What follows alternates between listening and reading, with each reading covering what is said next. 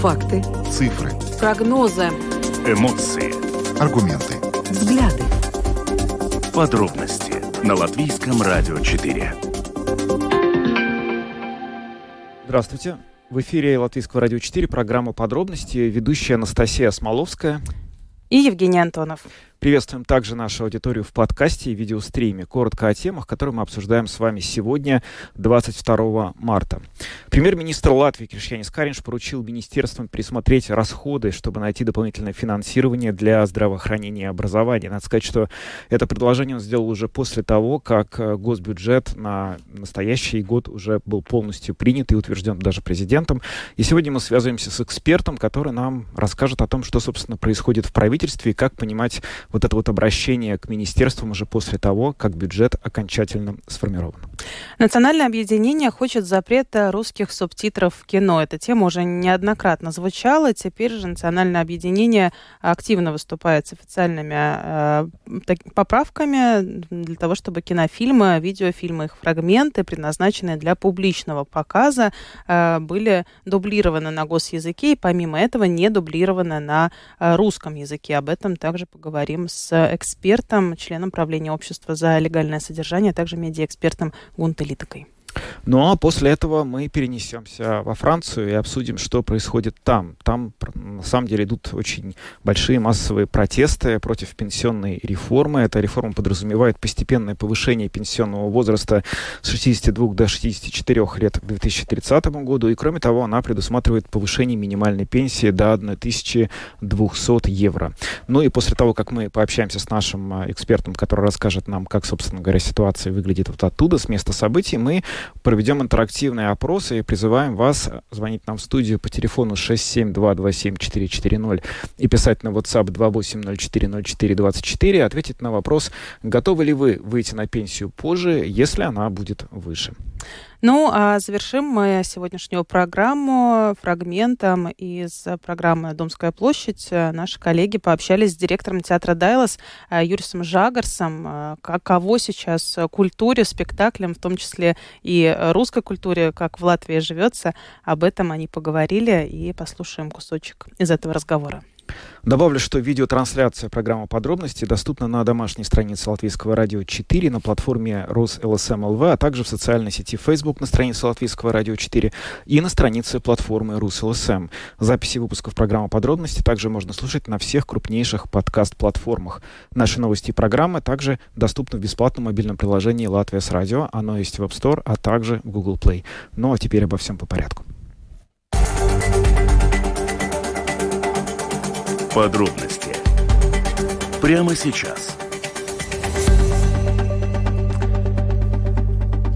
Как уже анонсировали, в первой теме мы поговорим о том, э, что премьер-министр Кришенец Каринч поручил всем министерствам пересмотреть расходы, чтобы найти необходимое дополнительное финансирование для здравоохранения и образования. Об этом сегодня сообщили в бюро премьер-министра. В процессе принятия бюджета на 2023 год премьер-министр подчеркнул, что наряду с реализацией необходимых изменений э, в сферах здравоохранения и образования, как правило, самая э, сложная и сфера, которая всегда на слуху, которым всегда не хватает хватает финансирования.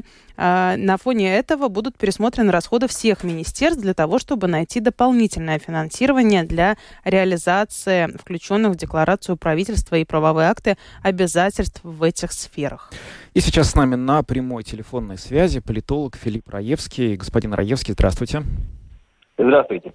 Ну вот э, как вообще нам относиться к этому факту? Бюджет утвержден, он э, подписан президентом, и буквально через несколько часов после того, как, собственно говоря, этот документ окончательно вступает в силу, премьер-министр обращается к министерствам с предложением как-то поискать, э, где у них есть лишние деньги, чтобы поделиться со сферами образования и здравоохранения.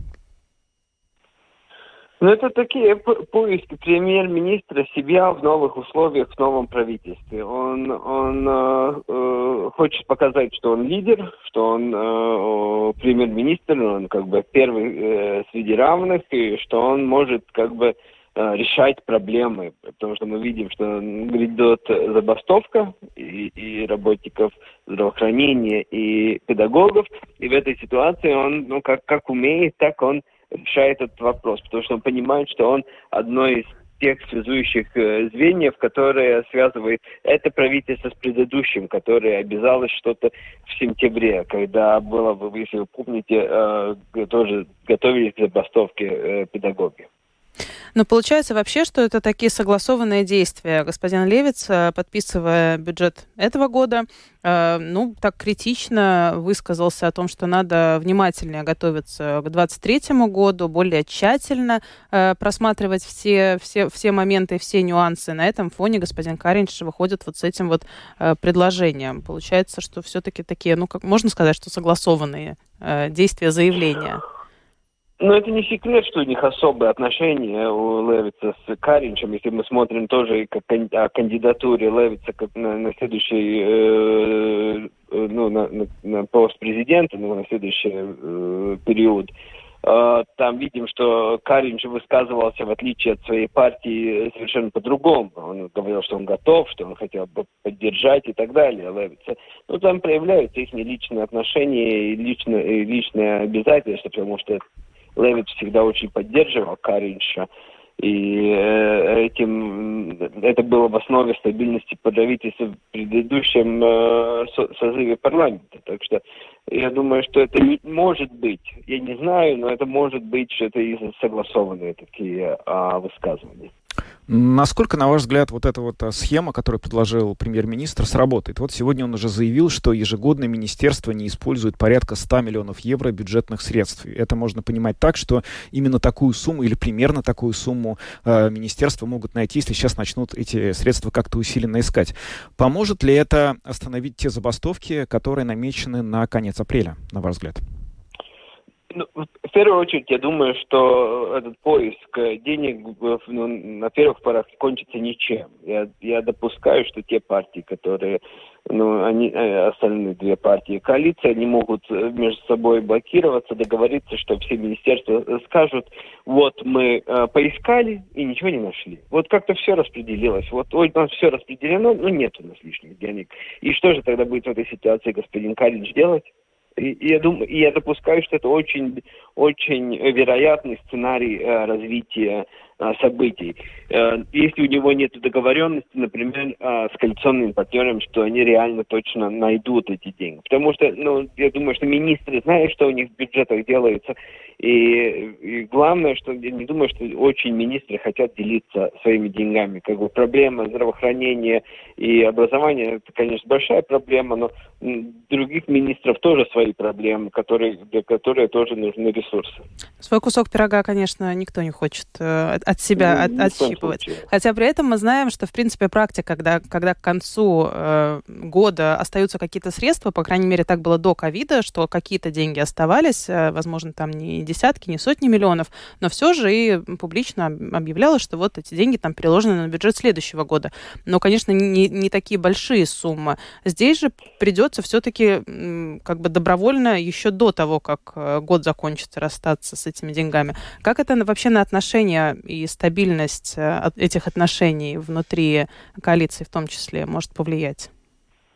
Ну, вы совершенно верно подметили, что э, очень часто, э, если мы смотрим, бюджетный дефицит к концу года очень уменьшается, чем и, и он часто, очень часто меньше, чем запланированный, потому что вот остаются эти деньги, которые не расходованы.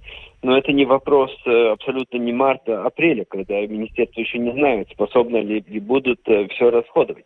Но я сразу могу сказать, что я не думаю, что из-за этих э, заявлений каким-то образом это повлияет на стабильность правительства. Если, конечно, Каринч не задумал какой-то маневр и как бы наложить ответственность на остальных министров за то, что вот проблемы в здравоохранении и в образовании. Но я не, не очень вижу схемы, каким образом он бы мог бы это а, как бы поделиться этой ответственностью и негацией.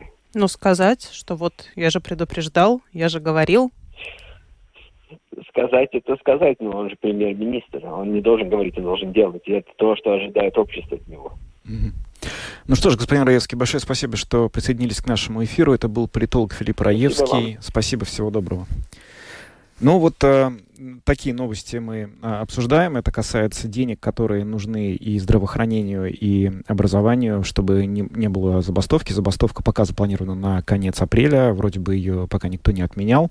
Надо сказать, что вот а, сегодня спикер Сэма Эдвард э, Смилтонс заявил, что в э, поиске финансирования здравоохранения должна быть абсолютная солидарная ответственность и сотрудничество между премьер-министром, министром финансов и министром здравоохранения. Ну, надо отметить, что спикер Сэма как раз представляет объединенный список, и именно от этого объединенного списка и министра здравоохранения. И, в общем, сейчас, конечно, это вот все очень важно в контексте того, о чем говорил а, господин Раевский, то есть, ну, собственно говоря, а, насколько партии согласятся поддерживать эту вот инициативу премьер-министра в том, чтобы искать дополнительные средства из своих резервов, чтобы вот спасать те проблемные сферы, на которые сейчас нужны деньги, чтобы не допустить забастовок. При этом премьер-министр и министр финансов а, также представители одной политической силы, возможно, это тоже на что-то повлияет. Но при этом надо отметить и напомнить, что а, и здравоохранение, и образование — это те сферы, которые исторически Э, всегда говорили о том, что нам мало финансирования, нам мало финансирования, и не раз мы тоже слышали о том, что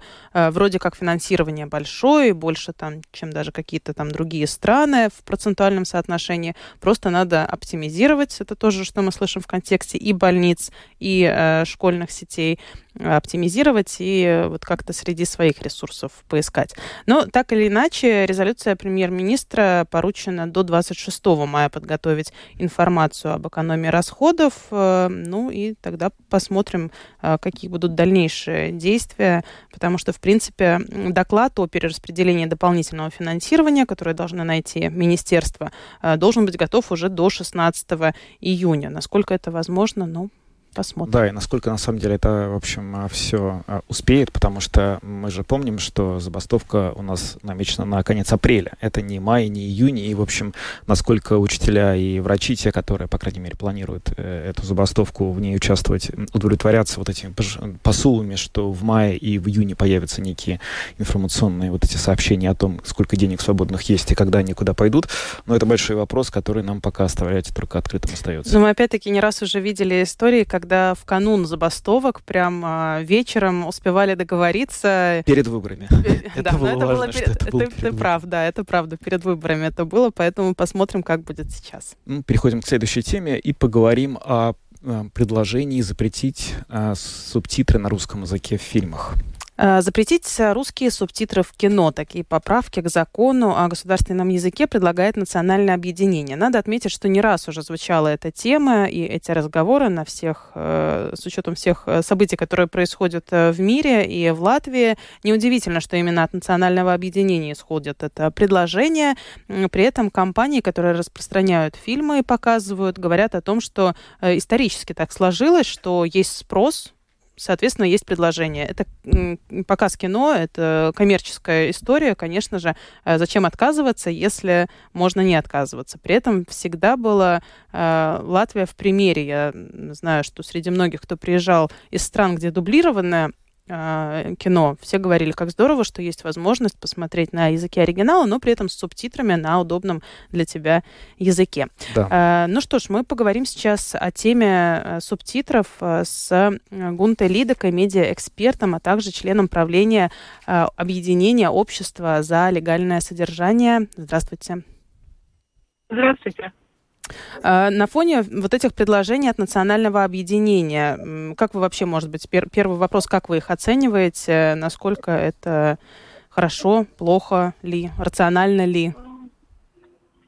Э, я думаю, что проблема в том, во-первых, если смотреть с точки зрения аудитории, мы не думаем вообще о поведении аудитории, э, что, э, что аудитория предпочитает смотреть, слушать и так далее. И поэтому э, это, от этого исходит э, множество проблем. И одна из самых больших проблем это, конечно, то, что аудитория, если она не получает то, что она хочет видеть, она уходит э, туда, где она может получить то, что она желает. И поэтому очень большая часть аудитории использует пиратские сайты, смотрит пиратское кино, смотрит пиратское телевидение. И это количество людей увеличивается с каждым годом. каждым месяцем, потому что запретов на разного рода потребление контента э, становится больше и больше, регуляция осложняет возможность аудитории смотреть э, то, что она желает и то, что она понимает, и это, конечно, не способствует тому, чтобы э, аудитория использовала легальные э, легальное кино, легальное телевидение, это, с этим и связано то, что от этого и ухудшается экономическая ситуация э, производителей кино, распространителей кино, распространителей телевидения, и мы не можем э, ну, связать концы, потому что у нас нет на это средств. И это, я думаю, что те, которые регулируют и занимаются законодательством этим вопросом, не, не понимают. Вот это самая большая проблема, что а, аудитория уже уходит в тень, и от этого страдает и экономика, и в том, в том числе и безопасность, потому что мы не знаем, чем пользуется та или иная аудитория, что они смотрят, что они видят. Мы очень много говорим о разных э, пропагандистских каких-то э, каналах телевизионных, которые смотрят, и, но мы никак не способствуем, не способствуем тому, чтобы э, аудитория использовала легальный контент. Mm-hmm. Ну вот э, насколько вообще, собственно говоря, эта позиция индустрии доносится до депутатов? Потому что когда слушаешь мнение экспертов, есть, ну вот действительно звучит все логично, но тем не менее на уровне вот законотворчества почему-то периодически проскакивают инициативы совсем другие, которые эти вот факторы о которых только что вы упомянули, э, как будто бы их не учитывают. Это что, это просто они не замечают их или просто как-то не до конца понимают их?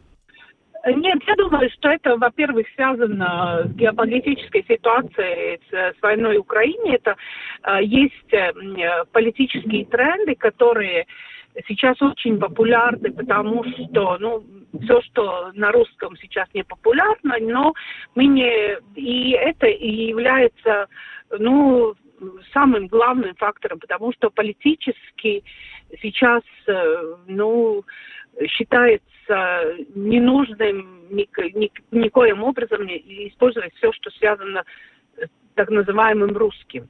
Но, с другой стороны, надо понимать, что, что у нас не, э, не однородная аудитория в Латвии, и и ни в коем случае то, что политика решит заставить всех смотреть все на латышском языке, это аудитория это будет делать. Она этого делать не будет, и она э, будет использовать любые, э, любые возможности найти тот контент, который они считают себе более приемлемым. Я думаю, что все прекрасно все понимают, но политически это красиво звучит – и это никак не связано не э, с решением проблем безопасности, это никак не связано проблемами решения э, какого-то поддержки легального бизнеса, поддержки какого-то местного контента. Эти вопросы не решаются. Я думаю, что это чисто такой эм, э, политические пафосные решения, которые никак не связаны с логикой жизни, э, с поведением нашего общества и, и с вопросами, которые связаны ну, с логикой жизни, так можно сказать. Угу. Ну, не надо забывать, э, я надеюсь, что никого не обижу, что те люди, которые приехали с Украины, да, беженцы, они тоже для многих они русский на язык... Э, слушают, да, угу. они используют это, и это, это все прекрасно знают, эти, все, это, э, эти, это все прекрасно понимают, потому что очень много уезжающих из, из Украины, у них тоже и родным языком является русский язык, и вот это бы как-то не хотим понять, что это никак не связано с Россией, это связано э, с людьми, которые используют русский язык, и, но они никак не связаны э, с российской политикой. Э, мы вот сейчас говорили о, э, о кино, которое хотят э, сократить, да, русские субтитры, но при этом вы, как представитель общества за легальное содержание, знаете и про кабельное телевидение, и про вот эту часть. Там уже огромное число людей, как вы уже сказали, что находятся в этой серой зоне. Что сейчас можно было бы сделать? Мы понимаем, что вряд ли на фоне предложения этих поправок что-то будет сделано в эту сторону, э, но все же, что можно было бы сделать для того, чтобы уменьшить э, количество этой серой зоны? Мы, э, мы все прекрасно понимаем, что не решена главная проблема. И об этом, если, э, если послушать, э, что говорит те же самые структуры безопасности, те же самые э, одни или другие эксперты, что мы ни в коем образом не решили по нынешний день проблему э, создания информационного пространства для, для русской своего информационного пространства, своей, э, своего контента для э, русскоговорящей аудитории. Это мы не решили, это не решили, и, и все прекрасно понимают, что это является и проблемой той, той же самой безопасности, о которой мы очень много говорим, что у нас нет открытой дискуссии при закрытии всего, что, что звучит на русском языке, как мы будем с этой частью аудитории коммуницировать. Вот этот вопрос никак не решен. Пока у нас не будет э, своего местного контента на, на языке, который аудитория понимает. Это то же самое связано с той аудиторией, которая появляется в Латвии, которая говорит на английском. Так что я думаю, что эти вопросы будут реально стоять на повестке дня, потому что э, мы Э, ну, э, мы потеряем очень большую часть аудитории. Те же самые политики потеряют часть аудитории. Потом мы удивляемся, почему вот э, побеждает в парламенте партия, которая общается с аудиторией на ТикТоке. Ну, сейчас закроем ТикТок. Что мы дальше закроем?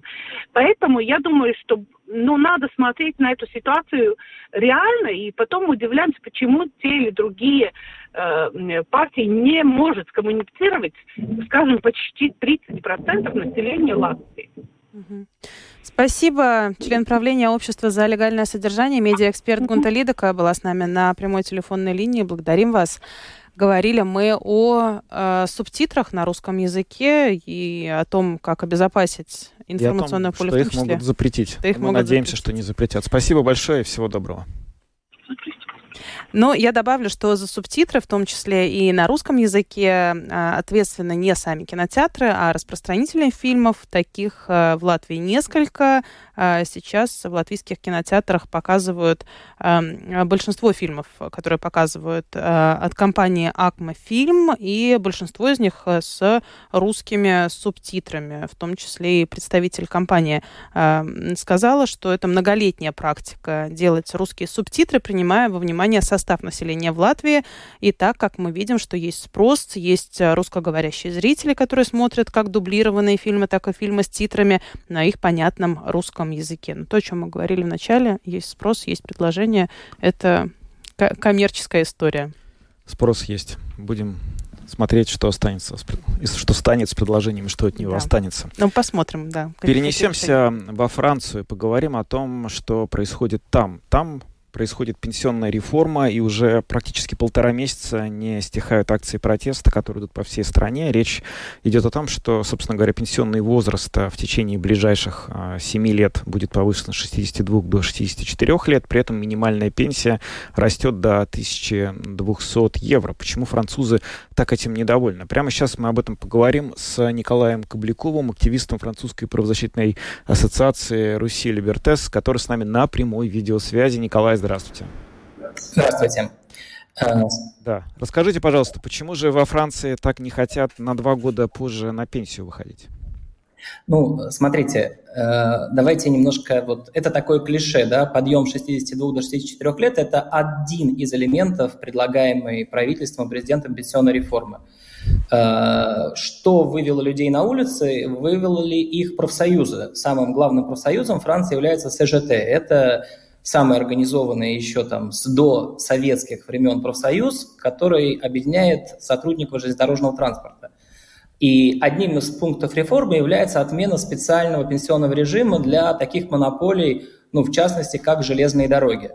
И вот э, мое мнение, которое там разделяется рядом скажем так, уважаемых экономистов, что вот без этого СЖТ такого бы не было. Да? Вот железнодорожники не хотят лишаться своей отдельной пенсионной схемы, не только железнодорожники, и они впервые с 1995 года сумели объединить все э, синдикаты, синдикаты это профсоюзы по-русски, которые вот э, занимаются очень массовыми акциями протеста. Конечно же, 62-64, изначально 62-65 заявленных, увеличение количества необходимых триместров – то есть во Франции мало э, достичь какого-то определенного возраста, здесь нужно еще отработать там 43 триместра последовательно, чтобы у вас была какая-то пенсионная схема. Это все тоже играет какую-то роль. Тем не менее, наиболее существенным фактором успеха вот э, этой волны социальных протестов является невиданная в течение последних там, 30 лет организация профсоюзов между собой. То есть абсолютно разные профсоюзы, как я сказал, от железнодорожников до, что наиболее вот для нас, например, неприятно, это профсоюз э, мусорщиков, да, то есть Париж сейчас представляет из себя очень некрасивое зрелище, то есть мусор не вывозится, в ряде городов э, мобилизуются пока муниципальные служащие, но скоро дойдет и до жандармов, потому что там, мусор свозится в неприготовленные, не предназначенные для сжигания места. Это все очень неприятно. Тем не менее, вот э, у французов очень сильно уважение к любым социальным движениям. Ну, про это можно очень много говорить, что если кто-то с чем-то не согласен, мы готовы традиционно мириться с таким их а, правом э, выражения своего несогласия, как забастовка. Ну вот, э, надо отметить просто, что вот только что выступал наш президент, которого зовут Маню Эммануэль Макрон, и он в очередной раз подтвердил свой тезис, что он не намерен держать эту серую мышку под ковром, а, что делали до него довольно много старых президентов, что он молодой, что ему стареть вместе со всеми, и поэтому он, несмотря ни на что, но он начинал эту реформу в, а, во время своего первого срока, которую он а, отменил из-за пандемии. Но вот сейчас он намерен четко пройти до конца. Правительство, как вы знаете, применило пункт 49.3, то есть фактически это пункт, который позволяет правительству принимать решения без одобрения нижней палаты, то есть без национальной ассамблеи. Президент подтвердил сегодня, что он не будет отправлять э, Борн, нашего премьер-министра, в отставку. И, ну, как бы вот он хочет остаться в истории Франции как человек, который решил эту проблему. Э, если говорить о каких-то вот э, глобально-философских э, подоплеках данного решения, ну вот о чем говорят философы. Во Франции очень любят философов. Они говорят, что обычного человека напрягает даже не тот факт, что ему на два года надо позже выходить на пенсию, а скорее тот факт, что из 40 миллионов работающих французов 10 миллионов не работает совсем, по разным причинам. Ну, то есть это молодежь, которая, отработав там три месяца, сидит на безработице. Это многодетные мамы, с чем, кстати, никто не спорит. Но вот 10 миллионов не работает совсем. А оставшимся 30 миллионам надо работать больше. Потому что система распределительная, то есть несмотря на все крики последних там, первый, э, первое, я во Франции живу с 90 наверное, 9 года. Первые попытки изменить систему относятся к 93 году. С того момента каждые 4 года каждый президент пытается, по крайней мере, что-то с этим сделать. И вот э, с того момента, ну вот, людей, которые не работают, становится все больше, а остальным надо работать как бы чуть-чуть больше, чтобы э, держать тех. То есть вот эта система, что я кормлю своих детей, своих внуков, она во Франции до сих пор не работает. Во Франции, к несчастью, система распределительная, то есть примерно такая, как в России, как я понимаю, в Латвии, несмотря на все заявления о том, что тут трехуровневая пенсионная система, в смысле, э, как я понимаю, все равно это там, 11% бюджета, которые распределяются для покрытия дырок пенсионных схем разных. Ну, я про Латвию не буду ничего говорить, старая информация, может быть. Вот во Франции это так. И поэтому вот, э, ну, вот эта вся такая э, консолидированная вокруг э, синдикатов э, волна социального недовольства, она выплескивается в мусор, в то, что не работает нормально метро, метро там часто закрывается в 8 вечера, этим пользуются какие-нибудь кошеринги, которые тут же включают в свою рекламу. Ну, то есть для Франции забастовка это не так непривычно, это не неприятно, но Э, не похоже на то, что правительство свернет. И, наверное, это хорошо, потому что иначе Франция просто перестанет быть конкурентоспособной. И как бы люди, которые чуть-чуть там думают о Франции как об элементе, образующем европейское сообщество, вот Латвию тоже надо кормить, да, то есть э, вот надо, чтобы мы были конкурентоспособными. Ну, а не может ли э, получиться так, что вот сейчас выходят, э, я так понимаю, что вот 15 марта было полмиллиона человек, за, к завтрашнему дню активно, активно готовятся все, что будет э, еще больше, большее количество людей, и Макрон не сворачивает, идет э, по своей дороге уже намеченной. Не может ли это привести еще к каким-то более глобальным последствиям, или французы попротестуют, но уже все принято, уже что протестовать, надо с этим дальше жить. Ну, вот что сказал сегодня Макрон? Он сказал, что те люди, которые выступают через своих депутатов, гораздо более легитимны, чем те, которые выходят на улицы. А, надо сказать, что вот когда были желтые жилеты, вот э, я живу там в 10 минутах ходьбы от Арки, у нас рядом расколотили э, витрину там бедного бангладешца, который держит свой ресторан, и он там разорился, он, у него не было денег, чтобы восстановить эту витрину. Сейчас пока никаких э, случаев официально, ну, по крайней мере, только что выступал там представитель НУПов, это такие наиболее активные депутаты, поддерживающие левых, э, они утверждают, э, ну, если утверждают, скорее всего, так и есть, что пока не было случаев в Йолан, то есть не было случаев неприкрытой агрессии, то есть вот этих называемых черных блоков, то есть, ну, вот в любой демонстрации есть черные блоки, это люди, которые надевают на себя кагули, ну, балаклавы, да, черные, идут и пользуются социальными движениями, чтобы там переворачивать машины, их сжечь, разбивать витрины. Пока этого нету, пока вот синдикаты, то есть профсоюзы, они очень трепетно относятся к поддержанию порядка, и, ну, то есть что будет еще? Ну, может быть, долго забастовка, да, там, ну, наверное, может быть, еще там 64 лет снизят до 63, а срок с 2030 а, поднимут до 2040, например вот чисто интуитивно, конечно, очень грустно, что денег в обществе очень много. И при этом, а, несмотря на то, что денег в обществе очень много, а, как бы заставляют поднимать пенсионный возраст. Но причина очень простая – это сохранение конкурентоспособности страны. То есть, э, чтобы во Франции было производство, чтобы люди здесь жили, ну, надо, чтобы экономика работала не хуже, чем в соседней Испании и Германии. И Николай, вот а в чем это основная вообще причина, что растет количество людей, которые не работают? Ну, вот сейчас мы не говорим о многодетных матерях. Я понимаю так, что э, далеко не это доминирующая группа, которая стала сейчас получать большинство пособий, не работая. Но э, да. можно ли что-то и пытаются ли что-то сделать с тем, чтобы каким-то образом ограничить вот количество людей, которые сидят на пособиях, чтобы, возможно, ну, то есть снизить расходы, а не только заставить людей работать э, дольше. Такие какие-то попытки и дискуссии идут? А, смотрите, ну вот это же до конца современной, скажем так, философской мыслью Европы нерешенный вопрос, надо ли это делать. Вот э, э, наверняка вы там обсуждали в своих программах какие-нибудь там книжки Замиятова Харари, который наоборот считает, что нам придется скоро решать обратную проблему, за что платить людям, э, общество, от которых не требует работы. То есть, ну, современная экономика – это очень для меня, хотя вот я заканчивал лондонскую школу экономики, да, то есть я вроде бы должен ее хорошо понимать, тем не менее, это, знаете, как вот в физике, там, корпускулярная теория и волновая, существуют две абсолютно идентичные схемы. Французы, например, мы совершенно официально имеем в мире один из самых длинных отпусков – 5 недель. И как бы работаем гораздо меньше, чем ну, не все, конечно, чем какие-нибудь, э, например, японцы, да, или южнокорейцы.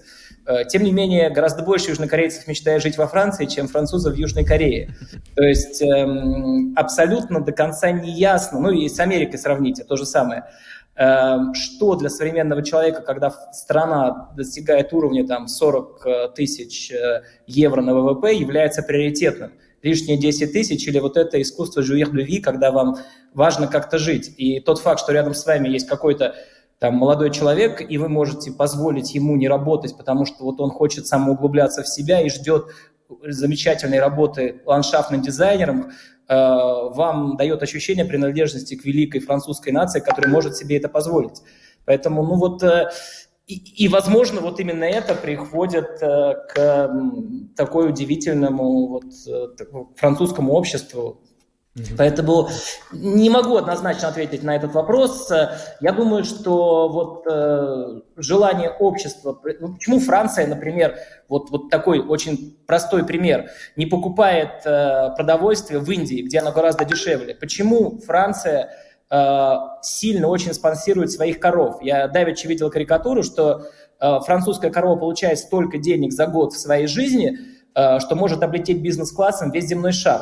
Ну вот почему? Ну, потому что вот во Франции считают, что у нас должен быть э, свое французское молоко и своего французского сыра. Должны быть свои молодые люди, которые могут там э, ничего не делать до 30 лет. И это вот э, отличает нас от бедных корейцев, которые вынуждены работать все и поэтому не понимают радости жизни.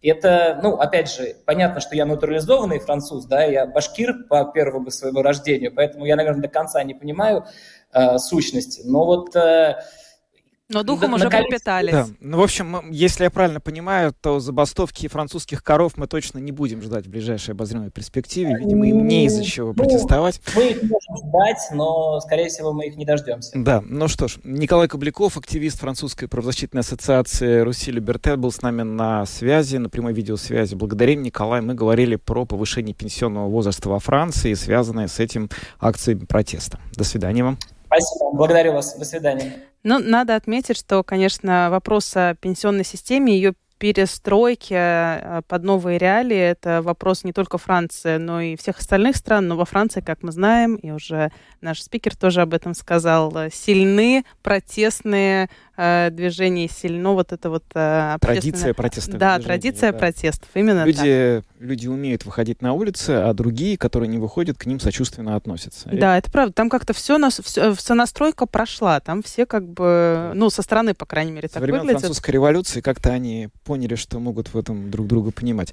Давайте, э, уважаемые радиослушатели, теперь послушаем вашу точку зрения. Готовы ли вы выходить на пенсию позже, если она будет выше? Вот во Франции предлагают примерно такую схему. Э, на пенсию на два года позже выходить, но минимальная пенсия увеличивается до 1200 евро. А что думаете вы? Телефон прямого эфира 67227-440, и у нас есть WhatsApp, на который нужно только писать 2804-04-24. Вот у нас уже есть некоторые звонки. Здравствуйте, вы в прямом эфире. А, здравствуйте, добрый вечер, можно сказать. Ну вот я второй год на пенсии, извините, на этой пенсии жить нельзя и умереть невозможно. Еще работу дополнительную. Когда узнают, сколько тебе лет, говорят, мы вам перезвоним. Ну, естественно, вам никто перезвонить не будет, поэтому такие дела. Так что работайте, работайте, работайте. А, то есть выходить на пенсию копите. позже вы, в принципе, были бы готовы. Спасибо вам за ваш угу. звонок. Ну, а я между тем отмечу, что как раз-таки сегодня э, свежие данные от банков, и, например, вот э, Цитадела провел опрос, 26% молодых людей, это люди до 30 лет, э, вообще не знают о том, что такое э, второй пенсионный в, уровень, что там можно делать накопление и прочее, то есть не, не интересуются угу. этой темой. Могут себе позволить. Здравствуйте, вы в прямом эфире. Добрый вечер. Здравствуйте. Э, если честно, можно рассуждать очень долго. Теоретически, во сколько мы можем работать, кто до грубо, кто до 70, кто до 65. Но при советской власти, как бы мы ее не любили и считали, что это вообще узурпация и так далее, но там ученые совершенно точно посчитали, что физиология человека практически в среднем э, так устроено, что в 60 лет ты должен пойти на пенсию. Я в этом убедился, когда лет 10 назад, сейчас мне 60 половиной будет, 61 в июне, вот, уже болит все настолько, как говорится, что уже не до работы, извините. Угу. Вот. А убедился я в чем? Когда я был водителем, приезжаешь на производство забрать элементарно где-нибудь там нога-нибудь без стулья, фирме какая-нибудь бабулька подходит, которая еще работает, но такой маразм, такой торм. Ну ладно, спасибо вам за звонок. Э, значит, э, действительно, не все, наверное, могут работать э, после 60. Да, но это тоже дискуссия. Ну это да, тема. это универсальный абсолютно рецепт. Есть люди, которые наоборот, мы видим очень много пенсионеров, которые хотели бы работать. И на подходящих для них работах. Подходящих тоже работах. Важно, в ряде стран очень широкие программы переобучения пенсионеров, чтобы они могли в том возрасте, в который ну, оставаться социально активными, потому что ну, это продлевает жизнь. А, давайте послушаем еще несколько звонков. Здравствуйте. Поэтому, извиняюсь, это, так сказать, не о том, что некому работать, что старики должны работать, иначе раздражает, бичит. Mm. Ты хочешь... Так, а, это, видимо, продолжение первого звонка. А, здравствуйте, вы в прямом эфире. Здравствуйте. Да. Дорогие мои, да. ведь почему всех стригут под одну гребенку?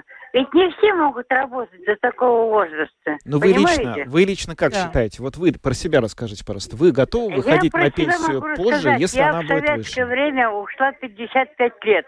Угу. Но у меня была пенсия 33 лата. Понимаете? Я существовала, не жила. Угу. У меня трое детей. А сейчас, сейчас. И понимаете, это самое, 9 внуков. Да. И 15 правнуков. Спасибо. Это очень, очень хорошо, что у вас такая большая семья. Спасибо вам за звонок. Я напоминаю, вопрос, он звучит так. Готовы ли вы выйти на пенсию позже, если она будет выше? Да? Вот вы лично сами, как могли бы вы на пенсию пойти на два года позже, если вам платили бы ту сумму, которая, возможно, вас бы больше устроила. Нам активно звонят э, на наш э, WhatsApp. номер WhatsApp. Да, Мы вы, пожалуйста, не звоните. Звонки, да, да. На WhatsApp только пишите. пишите. А звоните, вот э, есть уже очередь звонков, сейчас мы угу. их постепенно будем принимать. Здравствуйте. Вечер. Здравствуйте. Добрый вечер. Добрый. Вы знаете, я вышла на пенсию не потому, что, ну, как бы деньги или еще что-то. Я вышла на пенсию, потому что я хотела отдохнуть. Отдохнуть от того, что напрягает э, по всей нашей жизни. Я ушла на пенсию э, по выслуге лет. Вот и все. И вы знаете, и готова уходить. И каждому, кто хочет это сделать, э, я действительно желаю. Э, потому что работать я еще могу. Я могу работать, я могу пахать лопатой, я могу э, что угодно. Но то, что происходит, вы знаете, я ушла. Я просто ушла.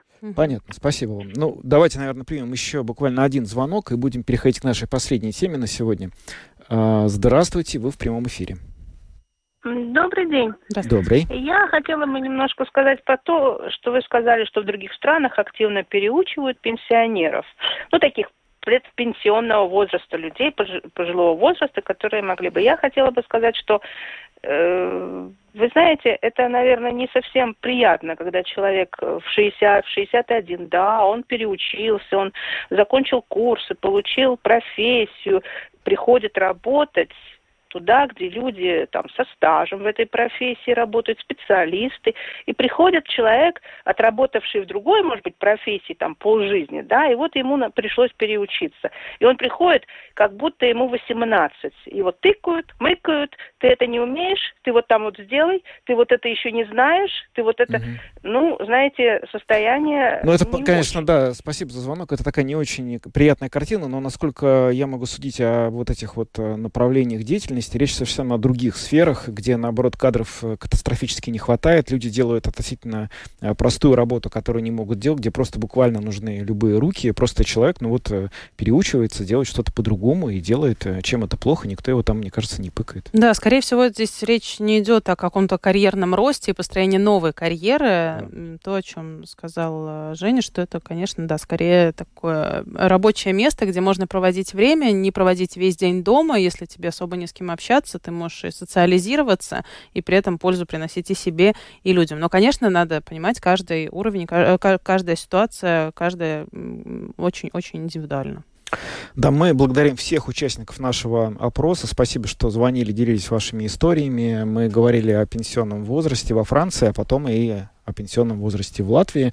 Но ну, а теперь мы переходим к нашей последней теме и поговорим о русской культуре, которая оказалась сейчас в достаточно сложном положении из-за того, что Россия начала войну э, против Украины и продолжает ее. Вот сегодня а, страшная новость. Был нанесен ракетный удар по Запорожью. Ракета попала российская в дом. А, погибло как минимум 18 человек вот по, на момент начала нашего эфира. И, в общем, а, одним из побочных, одной из побочных жертв этой агрессии стала и вот все русское, в том числе и русская культура, по всему миру отменяют русские постановки, в театрах отказываются от русских пьес. В общем, такая не очень приятная история. Анастасия Ружанская поговорила с директором театра Дайлас Юрисом Жагарсом. Послушаем фрагменты. Театру всегда нужны таланты.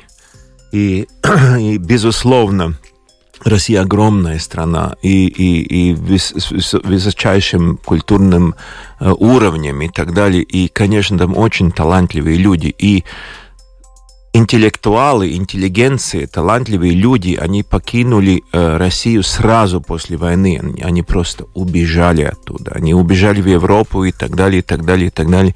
И некоторые из них попали в Латвию. И мне был счастливый случай, что э, троих из них э, я мог придержать и, э, и дать им работу. То есть uh, саунд, этот звуковой инженер, очень хороший звуковой дизайнер и хореограф Анна Балыхина и видеодизайнер uh, Саша Лобанов. И сначала все было в порядке, у них были рабочие визы, они все работали и, участвовали в проектах, а потом э, началось очень-очень большие сложности с продлением виз, рабочих виз. Теперь они живут тут на гуманитарных визах, то есть они работать не могут, они могут заниматься только творческим деятельностью, то есть не получать зарплату и так далее. И они продолжают смотреть свои спектакли, где они работали, продолжает, так сказать, заботиться о них. И, и живут тут, и, и дети идут в школах, и, и, и они как-то не думают отсюда а куда-то. Обратно им пути нет. Это ужасная ситуация. Просто нет. Потому что э, они попадают под судом, они публиковали, спубликовали все, что возможно против Путина, против российского э, государства и, и, и и, и против войны и так далее, и так далее. Обратно им пути нет. Тут им работу я могу дать, но визу им не дает. И, и, и в Европе тоже их там, может быть, визу там дадут, но работу все равно не найдут. Так что они э, в очень плохом ситуации. Безусловно, украинцы э, гораздо в хуже ситуации. У них дома рушены и люди погибают.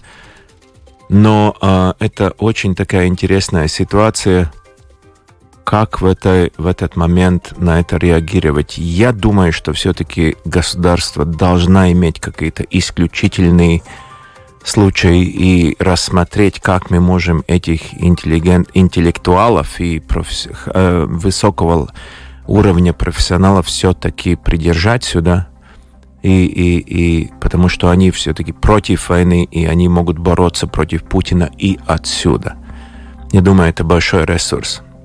Я хочу узнать ваше мнение, э, хотя вот э, ввиду последнего сказанного вами, я могу догадываться, как вы к этому относитесь, но тем не менее я задам этот вопрос. Э, вот приведу опыт соседней нашей страны, Литвы, которая вот централизованно решила отказаться от произведений а, драматургических а, пьес, а, написанными, написанных русскими авторами. Вот э, что вы об этом думаете? И не было размышлений на подобную тему в вашем театре?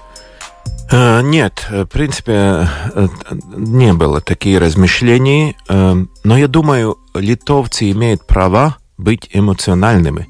В это время мы все имеем права немножко потерять логику. Э, так же, как э, мы сейчас в Латвии боремся с э, демонтажем памятников и так далее, и так далее. Это очень часто эмоциональные решения, но во время войны эмоции очень важны. Если литовская сторона чувствует эмоционально, что русские, русские фамилии, русские авторы — это как-то плохо эмоционально э, звучит, они имеют право это делать, там ничего такого ужасного в этом нет. Но я думаю, что они следуют настроению народа тоже.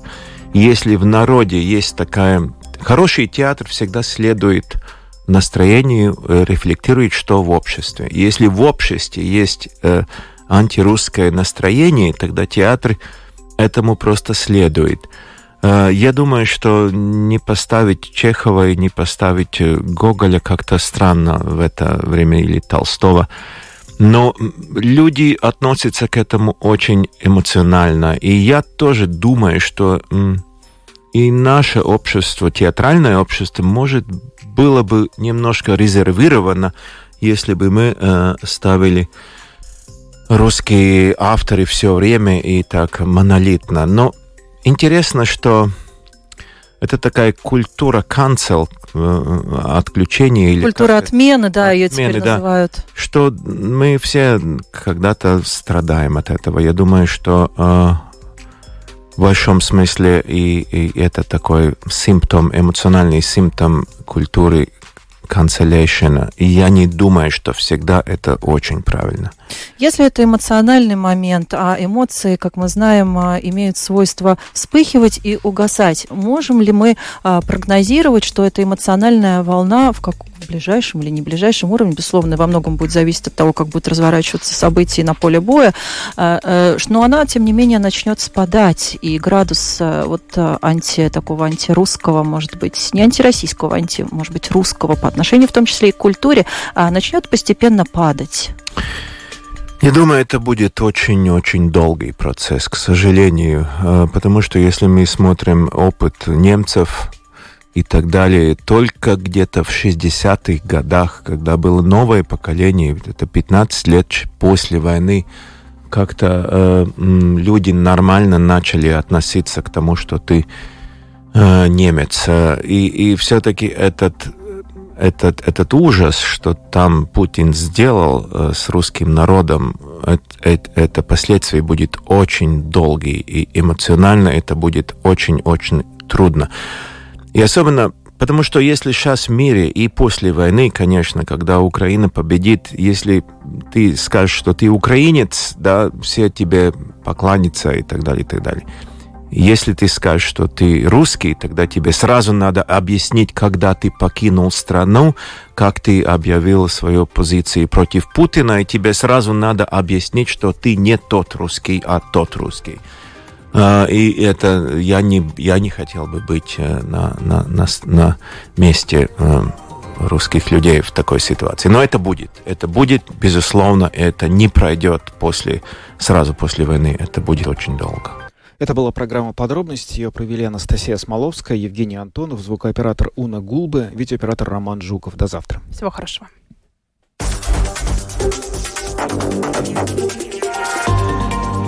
Латвийское радио 4. Подробности по будням.